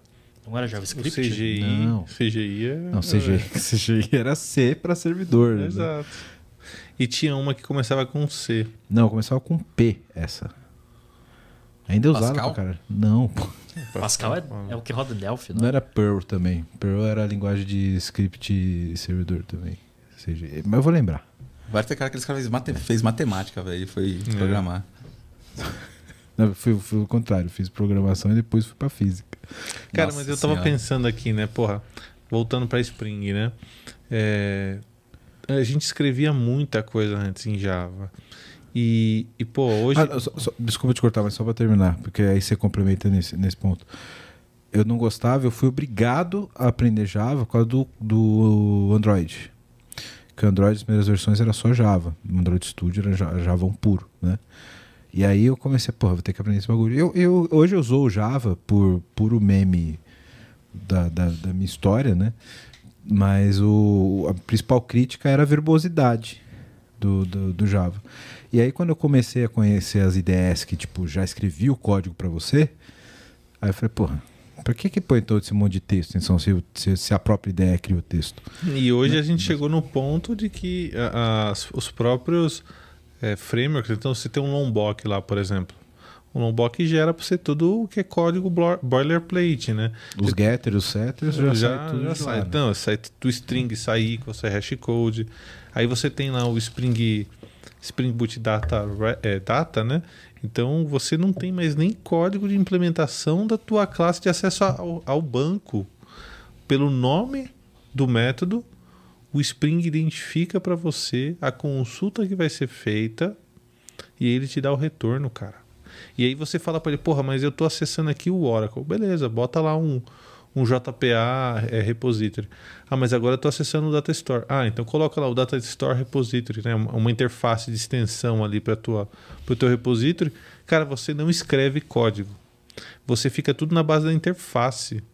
E aí, é, ainda por cima, você tá dando, é, você tá criando aquela do Solid tem aquele princípio que você tem que usar sempre a interface, que é um nome, é o L, acho, do, do, do Solid. Não, é o Interface Segregation. É o, é o, é o próprio I mesmo. É o próprio I. Então pronto, é essa aí. Então ele já te ajuda até a fazer isso, né? Pô, você vai, você escreve lá o nome do método, find by nome, é, order by ask, n- nome ask, né? E aí você coloca lá o, o, o, o parâmetro nome e depois você passa assim, ó, page, pageable. E você passa o parâmetro que vai indicar a paginação da consulta. Cara, você não escreveu nada de código. E o Spring fez tudo para você. Então, essa parada do, da orientação a aspectos, eu acho que o Spring veio, meu, destruindo, cara. Acho que mais um passo à frente, Valdir, já é orientação à convenção. Não, sim, sim, é, você tem razão. Então, assim, a gente tá falando, ah, orientação a aspectos, né, que ele, ele, ele trouxe, né, toda essa questão de, poxa, pega lá o, o, a característica da classe. Ah, aí olha a convenção que está sendo colocado. A convenção não deu certo, aí ele te dá a possibilidade da extensão. Põe um arroba query em cima, e aí você vai lá e escreve o JPA, Essa- sabe? eu, eu acho isso, essa questão do, do, do- dos notations, foda pra caralho do Java. Tem outras linguagens também, que é, que é o que você falou, paradigma de, de orientação a aspectos, né? E. Mas, cara, eu, eu acho muito foda como essa questão do, do- da programação orientada à convenção ganhou fo- tanta força agora e era uma coisa que era meio subestimada no- na, na nossa época de, de, de jovens, por exemplo. Eu lembro que na época que eu desenvolvia para web, nessa outra linguagem, que eu não consigo lembrar o nome, já faz um tempinho. É Ruby Rails. né? Ruby. Ruby? Ruby Rails. Eu lembro porque lá era cheio de convenção. Você criava as coisinhas nas pastas Isso, certas, eu os nomes e tal. puf, Isso, isso é o Rails, né? O Rails é o framework da linguagem Ruby. Ah, tá. E, e aí é, é exatamente eu, é- era exatamente isso que eu ia te falar. Você consegue criar por convenção, você põe os nomes das pastas, etc. Acesso ao banco de dados, você definia o tipo e já definia, por exemplo, o campo com a variável de acordo com a convenção do nome, ele já fazia o mapeamento, já fazia a persistência no lugar correto, tudo por convenção de nome, convenção de, de, de característica do projeto, né? Só que isso, cara, era, nessa época era colocado como frágil, né? E o, para- o Spring, pelo que vocês estão colocando aqui, deu uma força. É, Mas por que, que era frágil? Porque você não sabia que ia dar pau até rodar, certo? O Spring, na, na hora de inicialização, ele já consegue te falar, pô, meu, bota direito o nome do seu, seu método aí, porque não tá batendo com o nome do teu BIM. Então, de fato, lá era frágil. E aqui, o que, que o Spring fez? Ele fez uma máquina que interpreta essas características, né? E indica uma, uma possível, uma, um possível ajuste. ajuste. Não, o o Spring indica na, na inicialização dependência cíclica entre os bins.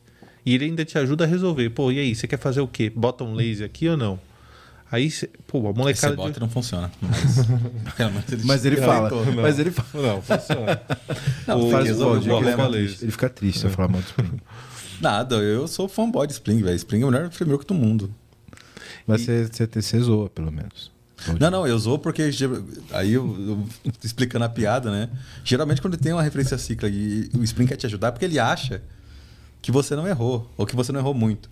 Ele fala, ah, mano, às vezes aqui o cara ele, queria colocar um negócio. Ele você queria carregar depois. Não. Ele é né? Geralmente você fez merda mesmo Você e você coloca laser e não resolve. Exato. Não, e, e é uma puta cagada mesmo, né? E Porra, você pode dependência fazer cíclica. tanta merda que ele não deixa subir e fala: você não pode fazer isso. É, amigão, amigão, faz direito aí antes de, de- de lançar. Então, pô, é, é- é- e eles estão. O que, que eles estão querendo fazer, né? É, tô louco pra ver isso rodando de verdade, assim, né? Daqui a pouco vai, vai sair. É, tudo isso, toda essa inteligência de analisar o código tá em tempo de build. E aí você vai ganhar muito no startup ali da, da aplicação. É, Só que tem muito framework, né? A diferença de você comparar o, o Spring, a família Spring com, a fa- com outros frameworks que estão nascendo agora, é que, porra, você tem um legado gigantesco para trabalhar. E os outros frameworks não têm, né? Então eu acho que esse pulo do gato aí vai vir, é, inclusive para ganhar força com Quarkus e tudo mais, né? E a gente poder ter uma aplicação voadora. Assim, Até, que eu ia até essas brincadeiras que eu faço, Wellington, lá, eu acho que Spring é um framework muito melhor, inclusive porque ele é em Java. Porque Java tem as suas deficiências, que Spring sanou muito bem. E nesse ponto, aí isso é, é uma questão de comparar né, um, um microserviço escrito em Flask ou escrito em Spring Boot. Tem que comparar pelo que eles são, né? E o Spring, e, e aí não, não dá para deixar de comparar as linguagens, né? O Java tem muitas falhas, ou muitas, muita coisa que é complexa, às vezes que pro caso, pro caso normal não, não deveria ser tão complexo assim. Ah, A gente tentou fazer uma versão do, do C, por exemplo, mais simplificada, mas que tem umas falhas que, que a gente não consegue cobrir. E o bom, e aí eu acho que o Valdir falou muito bem, né? Que o, o Spring teve tempo para amadurecer e ele conseguiu crescer em cima desses pontos, né? Então, por exemplo, por que, que o a boilerplate no Spring é mais confiável que em outras linguagens? Porque ele gera de fato aquele código anterior. Aquele, você tinha que escrever o, o, o bin inteiro lá, colocar o toString, o hashcode, o caramba 4. Hoje em dia você não escreve mais, você coloca as anotações, mas ele gera. E gerando aquelas anotações, ele consegue colocar aquilo num, no interpretador para saber se você está fazendo uma, uma implementação de fato. Então acho que o framework ganha muito ponto por isso. E as soluções finais, quando a gente vai adotar de fato, tem que ser pesadas. Aí já falando como pessoas né, que são agnósticas, que- né? Ó, tem- tem- é, é legal você falar disso pra gente falar até. A gente brinca aqui, pessoal com linguagem e tal, mas aqui é todo mundo arquiteto profissional sabe utilizar a melhor ferramenta para a melhor finalidade. Né? Eu estava vendo um comparativo, Johnny, sobre web service e alguns comparativos de Java com Spring Boot e um outro framework, não era Flask, mas é um outro framework em Python. O Python ele tem uma crítica muito grande dele ser lento, na média, porque ele é interpretado em tempo de runtime, não de, ele não tem build. O Java ele é runtime 100%, ele não tem tempo de build, como você, você citou, ele não tem um, um bytecode, né? E, e cara, a- a- as duas curvas são muito diferentes. O Python, para uma quantidade de requisições mais intervaladas e menores, até um determinado threshold, ele responde mais rápido do que o Java. Ele é mais versátil e responde mais rápido. Quando você senta o pau no serviço, ele começa a dar muito mais delay e o Java começa a performar mais e responder melhor sob pressão. Isso é muito louco.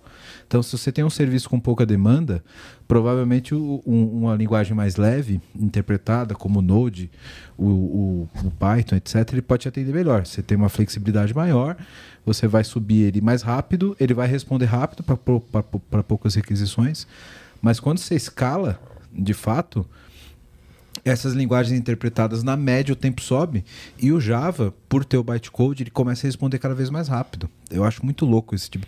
Se eu achar esse estudo, eu vou botar o gráfico aqui nessa, na, aqui na descrição. É, otimização, né? E, e a otimização do, do bytecode lá dentro da JVM. E aí é o que todo mundo fala há muitos anos, né? O segredo do Java é a JVM. Cara, a JVM ela, ela, ela evolui demais. O, a grande diferença você pega aí do, do- das outras tecnologias né, que estão ficando legadas e o Java é que, cara, tudo que você escreve lá que é ponto Java, meu, você compila com a versão nova da JVM, pronto resolve muito dos problemas. Teve programas que eu estava rodando com a versão 1.8 da JVM, pô, de passar para 1. para 11 já diminuiu a inicialização em 70%. Sabe? Eu tinha uma aplicação que estava subindo em 120 segundos, que era grande, e o Hibernate arregaça também, viu? Na hora de subir ali. É Eu quero foda. fazer um episódio um dia pra gente malhar o pau no Hibernate. Ele é bom pra caralho. É ruim é quem não sabe usar. Ixi, já não me chama esse episódio aí, não. É, não me chama assim. Mas a- o que cresce muito na, na JVM que dá esse, esse tuning aí é o JIT, né, cara? Sim, Just in time lá, ele- é. Ele arrebenta quando ele começa a receber tanta requisição assim, o tanto processo, ele entra em ação ali pra valer. E, e é daí que a gente fala, né? Pô, a robustez. É porque o Java tá, tá- foi construído, né? A JVM foi construída para para tudo isso, né? Para estar numa situação mais fácil, uma situação um pouco mais difícil, uma situação de alta, alta pressão, né? Quando a gente fala em frameworks, né, Valdir? Popularidade é um benefício. Quanto É, mais popular certeza. o framework é, melhor comunidade. ele é porque ele tem mais comunidade, ele tem um, um alcance maior, você acha mais fácil as coisas, é mais bem documentado. Sim. Agora, voltando. E a documentação do Spring, você pegou num ponto Cê é agora louco. que é fenomenal. Cara, não tem framework que é tão bom na documentação quanto o Spring. Cara, eu vou dar um testemunho e depois fazer uma pergunta pra vocês de. de... Vai, ter uma- vai ter um pastor, Eu tenho- vou dar um testemunho. a gente faz um livramento. daqui a O, o pouco. pastor evangelista do Spring Boot tá na minha frente, os dois. Mas eu vou dar um testemunho. Fala, irmão. Eu, mesmo não, tendo- não sendo especialista em Java, eu nunca tinha programado Spring Boot, nunca tinha usado nada de Spring. Uma vez no meu trabalho anterior, como arquiteto, né, vindo do, do Python, do, do- do- das linguagens alternativas, o desenvolvedor simplesmente não entregou, sumiu, morreu. Alguém tinha que entregar o serviço. Falei, porra, vai, vai sobrar pra quem? Pra quem? Pra quem sobrou, Arthurzinho? Pra você, lógico. Pro arquiteto, Lógico. Mais besta sempre. O mais besta, sempre. O cara que tem que resolver. Cara, e realmente, você falou da documentação, Valdir. Cara, em uma noite, eu com, com a pouca experiência de Java que tinha, né? Claro, não sou um imbecil, sei programar. Entrei lá na documentação do Spring, cara, eu subi um serviço, tipo, em 4, 5 horas, numa noite, com autenticação ALF, com mapeamento com JPA no banco de dados autentica- autenticado e com retorno. Claro, filtro simples ali, REST. Mas, cara, realmente é muito simples. É muito rápido. A documentação ela, ela ajuda muito você no, no, no Quick Start ali. Usei o Initializer. E funcionou E bem funcionou. pra caramba. Não perdeu muito tempo configurando. Não perdi zero tempo configurando. Escolheu lá, né? Tipo, Java e for Dummies. Exato, pô. E, cara, e, e sem brincadeira, foi, claro, é um serviço muito simples, pouca regra de negócio, mas, cara, em quatro horas o serviço estava no ar. Foi, foi relativamente rápido, foi bem rápido, sabe? E o que eu queria passar para vocês aqui é, voltando especificamente para o Spring, as características que ele tem que tornam ele tão, tão, tão particular, né? Eu vou citar uma e queria que vocês colocassem outros pontos que, que vocês acham que, que o Spring trouxe de, de diferente, de efetivo, né? Um deles que a gente tinha como fazer antes em, em outras, em a gente tem inclusive em outras linguagens, mas não de uma forma tão abstrata e tão bonita, talvez, são os actuators do, do Spring. Queria que vocês comentassem um pouco dos actuators e falassem de, de outras características que a gente tem que tornam o Spring tão popular. Assim. O, o Actuator, né? Ele, ele é nada mais, nada menos que um, um Spring Boot Starter. Então ele lá atrás, né, no começo da nossa conversa, a gente falou um pouquinho como é que os jars são inicializados. É, e o legal do Actuator é o seguinte: ele olha para os bins que estão disponíveis no, no application context e fala: Hum, esse bin aqui ah, é um data, data store. Deixa eu pegar ele aqui. Ah, esse bin aqui, esse bin aqui é um, é um, um REST controller. Ah, deixa eu pegar ele aqui. E ele olha pro. O que, que você quer, Well? Não, continue. Ah, cerveja, né? Sem vergonha. Ele olha para os bins que estão no class loader, né, no application context, organiza eles e dá para você informações de utilização. Então, se você pegar um, um, um Spring Boot de pé e bater lá barra actuator e ele tiver liberado, né? Porque você consegue ali li- liberar ou não quais características você quer. Você consegue ver, ah, essa URL aqui, ela está sendo acionada é, 500 vezes por segundo, é, por minuto. E ele faz isso para você e você não precisa fazer, programar nada. O Actuator já, já avalia isso para você. Poxa, essa, essa, essa, esse pod aqui tá meio estranho, esse container tá meio estranho. Você lá coloca um barra logs, puf, você, você já tá vendo log. Ah, você, você consegue pegar a, um heap da memória, um, um dump da memória pelo Actuator. Ele, ele te dá isso, né? A o Health sabe- também, que é muito usado para Keep Alive do, do Kubernetes. né? É, esse é o, é o mais comum, Do né? Eu tô, tô indo pe- pe- pelas beiradas aí, né? O, o do Health é, é impressionante, porque o Health, além de ele falar tô de pé ou não tô de pé, automaticamente ele verifica os tipos de recursos que você tem dentro do seu container e quando ele. E, ele faz uma agregação. Ah, eu estou de pé. Se todos os recursos que eu preciso estão de pé também. Então, se seu banco estiver fora, se tiver três bancos na sua aplicação, um Oracle, um Postgre e um DB2, um dos dois não tiver, não tiver ok, ele vai retornar falso, sozinho. E ele te dá a possibilidade de configurar a exceção. Ah, eu quero que você tire esse recurso, quero que você tire aquele outro recurso. fazer uma pergunta que aí já vai além da minha experiência de, com Spring Boot. Eu consigo fazer uma sobrecarga de um, de um actuator como esse, por exemplo? Total. Do, do, um- do um health. Eu quero consegue. fazer um health e eu tenho uma regra específica que eu quero declarar aquele serviço como um health se uma API que eu consumo e não tiver no ar, por exemplo. O, o- o grande. Eu faço uma sobrecarga para fazer, sei lá, Então, dou- você um, não faz uma retornar 200. sobrecarga. Você lança um bin no application context de- do tipo específico do, do health, né? E aí o Spring vai saber, hum, esse bin aqui é um bin que eu tenho que interpretar, é que colocar Hum. junto do meu do- do- da minha lista de actuators. Aí ele Como eu coloca. criei daquele tipo, a programação orientada à convenção, Não, ele sabe. uma que outra. Já puxando o gancho, então uma outra característica muito interessante do Spring Boot, todos os porque ele sozinho faz muita coisa, mas ele também tem aceita vários outros frameworks também que fazem outras coisas. E ele mesmo tem vários módulos diferentes, né? E uma característica que eu acho que é relativamente recente de programação é a programação, não sei se tem um nome orientada a modelo, mas os, os initiators. Então, por exemplo, você, você a sua aplicação é uma aplicação convencional sem autenticação. Aí você coloca o Spring Security. Você não precisa escrever uma linha de código para o Spring Security ser ativado. Por quê? Porque ele já carrega bins com configuração default para fazer aquilo para você. E daí, como é que você configura a sua autenticação? Você sobrepõe, sobrescreve ou sobrecarrega métodos específicos que você precisa alterar. Então você não precisa fazer desde o começo, nem, nem copiar de uma página da internet uma configuração enorme de. Precisa de nem um- de Stack Overflow. você coloca. Às vezes precisa. Você coloca, você coloca, por exemplo, você quer usar o JPA básico, você coloca ele lá e ele funciona. Eu preciso, sei lá, mano, eu tô usando JPA, mas a minha base aqui é uma base com um driver diferente. Você vai lá, tem o, o, o, o bin lá instanciado, você sobrescreve. Geralmente ele já te dá algumas opções configuráveis por fábrica, que você não precisa nem sobrescrever, que você pode simplesmente setar, por exemplo, variáveis lá no application properties, né, no seu arquivo de propriedades para definir. Mas tudo que geralmente lança do Spring já tem uma versão default e, às vezes 3, 4, 5 versões. Até né, a gente está falando muito aqui em application context, em bins, né?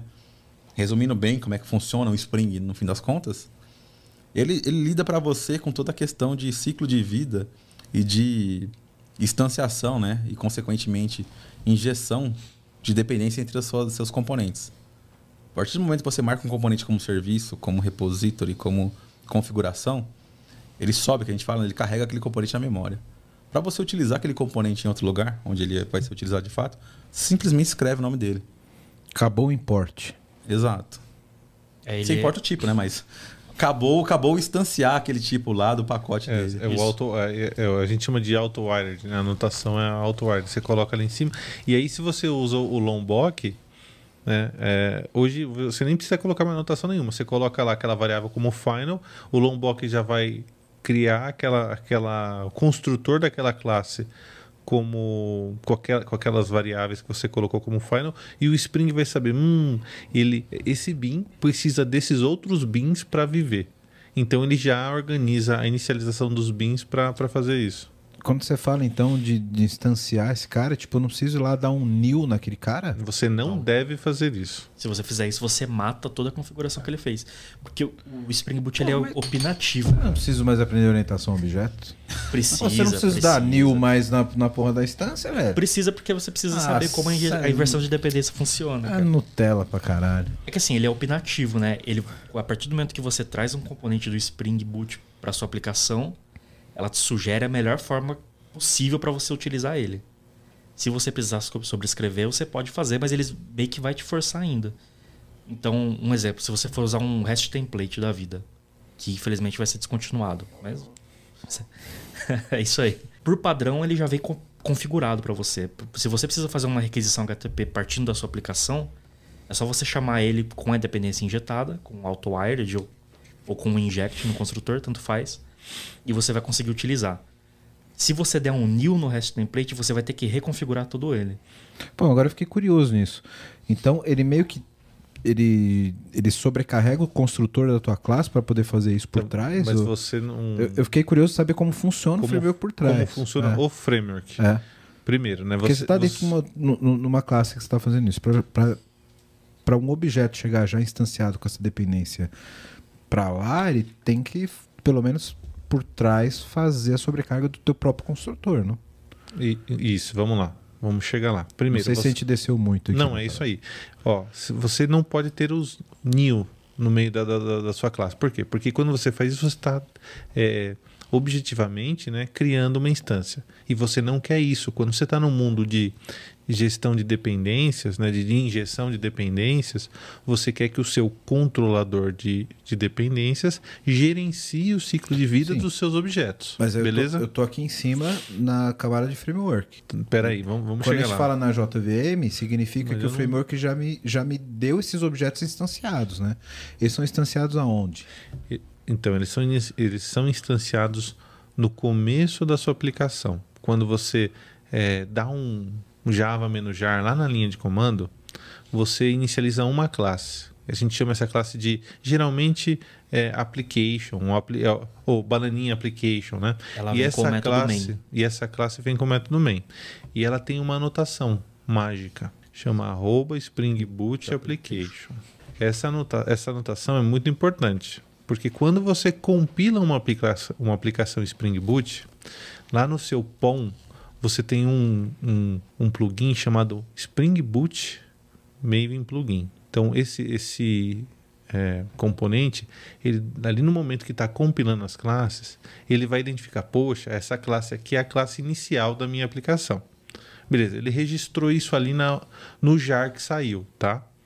Então, tudo bem. Então, inicializou o jar, ele já sabe qual classe ele vai iniciar, e aí ele vai fazer o quê? Ele vai começar a rodar o gerenciador de bins do Spring. Esse gerenciador de bins, ele tem um ciclo de vida que ele respeita. Primeira coisa que ele faz, ele varre todas as classes do teu do teu jar, tá? Ele varre os jars que estão dentro do seu jar Spring Boot também, procurando arquivos chamado spring.factory. Esse arquivo ele tem uma classe lá dentro. Geralmente são essas classes que inicializam essas coisas que o Arthur e o Johnny estavam falando. Tudo isso para ele fazer a primeira parte do ciclo de vida do gerenciador de dependências, que é isso que você estava perguntando. Vamos criar todos os bins. Nessa hora, ele criou um mapa na memória. Tem o bin A, bin C, bin D, bin F, e ele cria também a relação entre esses bins. Eu não, eu não comentei aqui no começo, mas bin é uma classe que tem um comportamento, seja ele qual for. Instanciado ou não? instanciado. O bin ele já foi instanciado. É o objeto É o já objeto. instanciado. Perfeito. Então, o Spring, nesse primeiro momento, ele criou esse mapa, sabendo o que, que depende do que. Então, ele sabe, posso iniciar a, a criação dos meus bins a partir do bin F. Porque o bin F não tem dependência. É o primeiro. É o primeirão. E aí ele, puf, começa. Bin F, o que, que você precisa? Nada. Então tá bom. Então ele vai lá e fala: bom, bin F tá criado. E, e aí, o que eu chamei de application context, né? Ele é como se fosse um- um- uma grande nuvem que você vai atachando bolinhas lá nessa nuvem. Ou uma grande árvore que você vai atachando as bolinhas, né? O, o Edgar é bom de, de analogia. Ele- eu provavelmente iria falar, ah, é a árvore de Natal e cada bin é, uma, um, é, um, é um enfeite de Natal. Então tá bom. Então você tem lá o teu application context, que é a tua árvore de Natal, e você, puf, colocou a bolinha F lá.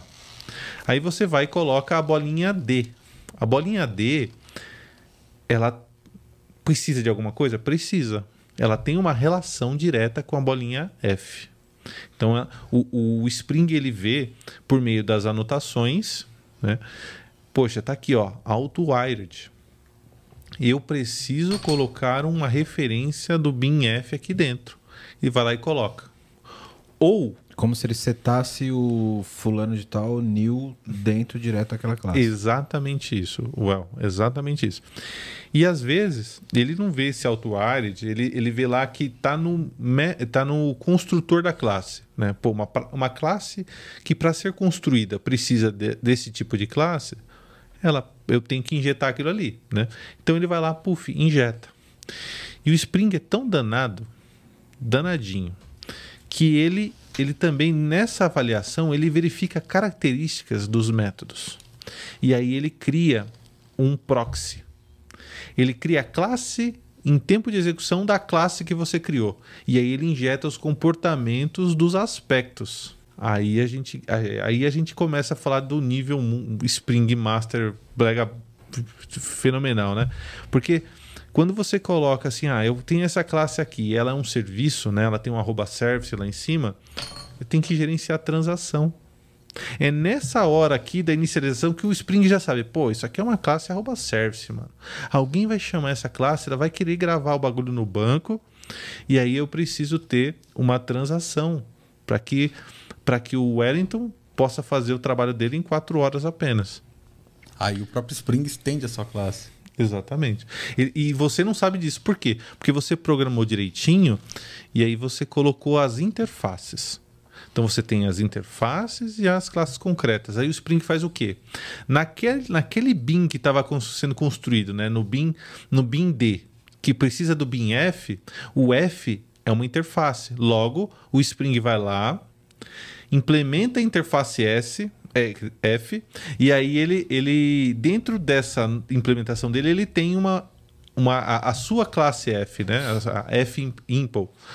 E aí ele fica ali brincando no meio do, do, do- da- das chamadas, né? Então, até o fim da inicialização do, da tua aplicação, o Spring fez o quê? Ele inicializou todas as classes que você tinha lá dentro do seu jar.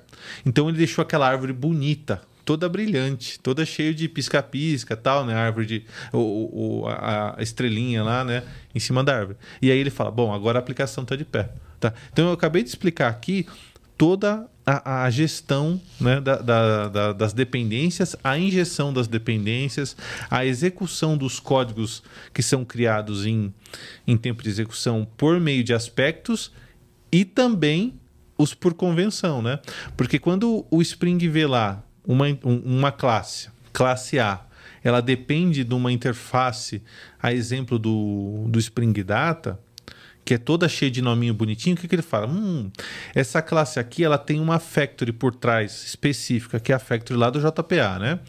Aí ele fala, factory do JPA, me, me dá uma instância dessa interface aqui. Aí ele faz toda uma magia, cria lá uma classe cheia de métodos, né, que vão ter o teu, os teus, as tuas queries por convenção e devolve lá para tua para tua classe A, né, para o teu, pro teu bin A aqui que a gente tá falando. Então é por isso, né, por conta dessa desse dessa máquina de inicialização que a gente consegue ter toda essa magia aí é, que a gente fala, né, do, do, do Spring Boot. O que antigamente era o pacote Spring Core. Exatamente, é. Exatamente. Acho que depois dessa aula eu vou ter que acabar o episódio. Chega, né? Pô, acabou. Não tem mais o que falar. É uma aula. Ah, Acabou. Depois dessa aula de como funciona o Spring.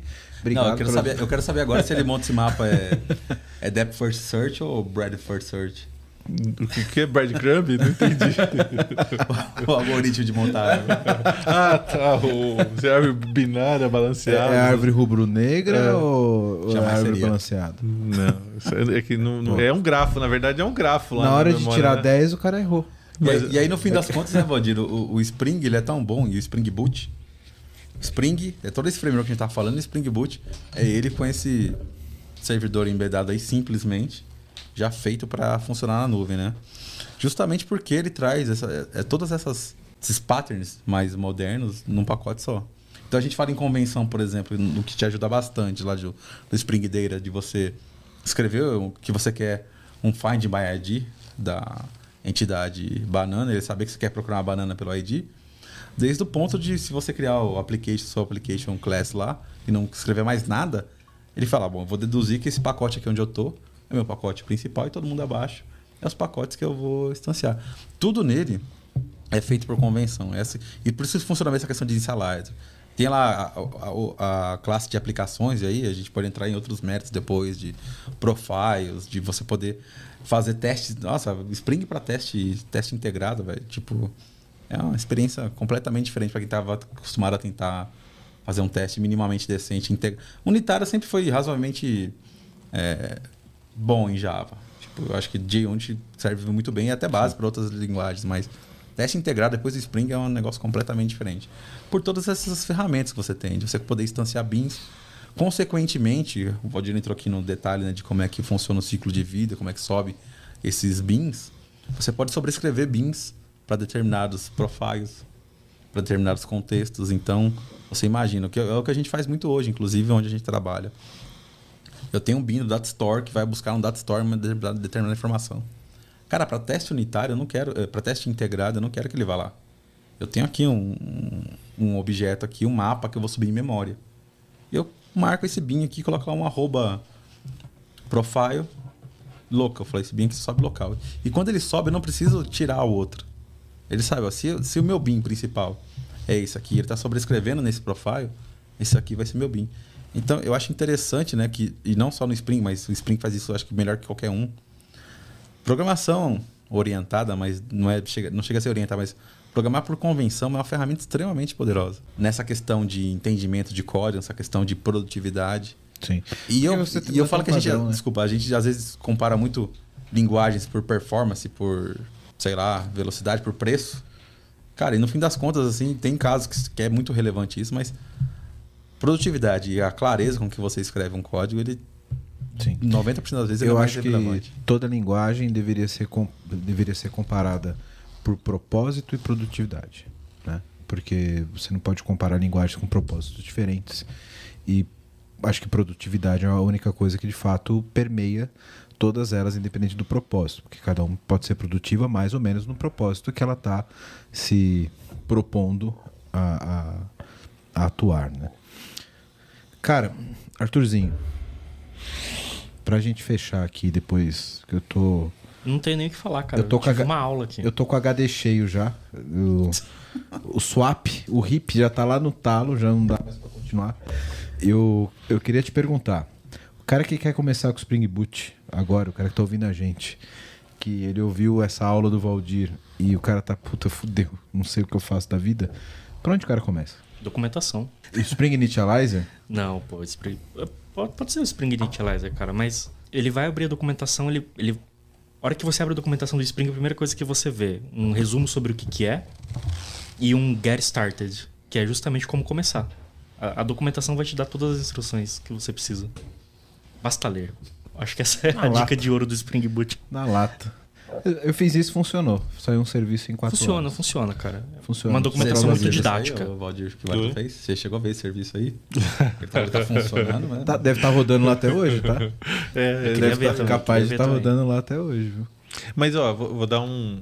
Eu, eu, eu sou do tipo do Arthur aí, né? A parada pra mim é a seguinte: eu preciso aprender algo, vou lá, aprendo, né? Na, na época que eu trabalhei com o Johnny lá na CCE, né? Quando a gente entrou lá, a gente não sabia Spring Bet, né? Tipo, Spring Bet, que porra é essa? sabe Spring é um. É, então, a gente foi, foi ler, né? Mas hoje em dia tem um ponto interessante também, tem bastante treinamento legal. E eu vou, eu vou até fazer um merchan aqui, né? Mas, é, sem, sem pedir nada, depois você pede lá o, o patrocínio. Mas tem uma, tem uma escola legal chamada Alura. Eles têm bons, bons treinamentos Os lá. caras já cara. patrocinam o Jovem Nerd, eles não vão olhar pra gente. Pode fazer de graça. Não, mas Jovem Jovem Nerd não é igual o PPT no compila. Verdade, né? É, mas o. Muito melhor. Não tem nenhum jovem aqui, só tem. Você falou da Lura, mas a, a Lura é paga, né? A, a vantagem do Spring Boot ter uma comunidade tão forte, É que é o bem- Spring. É que tem muita documentação aberta. muito- Cara, tem um site. muita eu- coisa zero Eu, não- eu não sei oitocentos, se eu tô falando certo, chama Baldung. É, esse é, é o, muito é, a. Bíblia, né, cara? É uma Não, gente, mas Bíblias. vamos combinar assim, ó. É, eu, eu até tô, tô fazendo ali, de qualquer dia a gente vai trazer aqui a Renata também, né? Tô fazendo mentoria, né? Do, do- de uma desenvolvedora que tá mudando de carreira. A gente tá no outro nível. Pra gente aprender, assim, dos, do, de uma hora pra outra, a gente consegue, porque nós somos profissionais, já tem 20 anos de casa, E né? tem conceitos. é, É, a gente você com- já sabe como as coisas Exato. funcionam. Mas a gente precisa, cara, de daquele, tipo, quando você tá começando, daquela pessoa pegando a tua mão, tá ligado? Vai- vamos atravessar a rua. E aí eu acho que esses treinamentos, eles são bons. Sim. Porque eles, eles vão. Pô, até hoje a gente estuda e até hoje a gente aprende, né? Mas eles são fundamentais para quem tá começando mesmo, assim, tá vendo, sabe? Uma, uma dica que, falando que o, que o, do que o Arthur falou, mas que eu acho relevante, a gente falou muito aqui em coisa técnica, né? E a gente, mano, a gente trabalha com Spring faz 15 anos, 10 anos. São esses detalhes que a gente tá falando aqui de ciclo de vida, É de muito refinado, né? Não é Tipo, para é, você não- começar a, a- a aprender. Eu, eu tenho, tenho um amigo nosso que fala, eu acho que o primeiro ponto é você achar um treinamento bom, um get started bom. Hoje em dia você faz tudo assim. Acho que o próprio paradigma de aprender programação mudou. Meu tempo É. era escrever diagrama e fazer algoritmo. Hoje em dia é diferente, a gente vai fazer aplicações. E principalmente tentar construir alguma coisa. Pega, tem N, N treinamentos em vários sites, Alure e mesmo de graça na internet. Procure algum que você vai sair com um site de biblioteca, um site de, de, de que o- discoteca, o- na- na- no final das contas. Publicado, sei lá, no, no Google. É, acho que o grande ponto, né, Johnny, é. Não tente entrar na profundidade que a gente falou aqui, né? Exatamente. É, tente fazer o negócio funcionar É, primeiro. impor- é importante que você saiba, mas quando você tá começando, você não precisa. Isso. O Spring Initializer vai resolver sua vida. Só veja a mágica acontecer e quando você entendeu que a mágica aconteceu, né, Arthur? Aí tente entender o que, que tá por trás, né?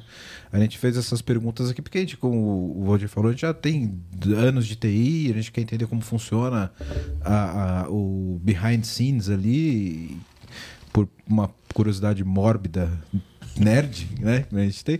Mas se você quer começar, de fato, vai lá no Get Start e apenas veja a mágica acontecer. E depois você começa a aprofundar melhor, que aí você vai ser um cara como esse nosso jovem Baby Giant. Que curso você recomenda pro Wellington pra ele começar no Spring? Eu tô achando que ele tá interessado. Já passei da idade, já fudeu. No, no Ah, canal é. do YouTube do Spring tem aulas lá de uma hora com um indiano. Show de bola. Ah, se não for indiano, você não, não confia. Muito bem, senhores. Muito obrigado pela presença de vocês. Vocês, cara, vocês são monstros demais, velho. Eu tive que dar uma estudadinha antes pra não passar vergonha nesse episódio. E passar menos vergonha, né? Na verdade. obrigado pela presença, Arthurzinho. Obrigado, meu velho. Vim aqui ter uma aula hoje. Valeu a Você pena. Eu, é, se, você teve, se você teve aula, imagina eu. Obrigado, mano. Obrigado Valeu. pela presença. Você é sempre bem-vindo. Ah, A gente é tão nerd, velho, que até de framework a gente fala demais, né? Tipo, eu tava falando pro Valdir no, no fora aqui que dá pra falar 10 horas de Spring. Porra. Podia contar a história do Spring. Duas horas é depois do pouco. Spring Boot, depois de comparar um com vários.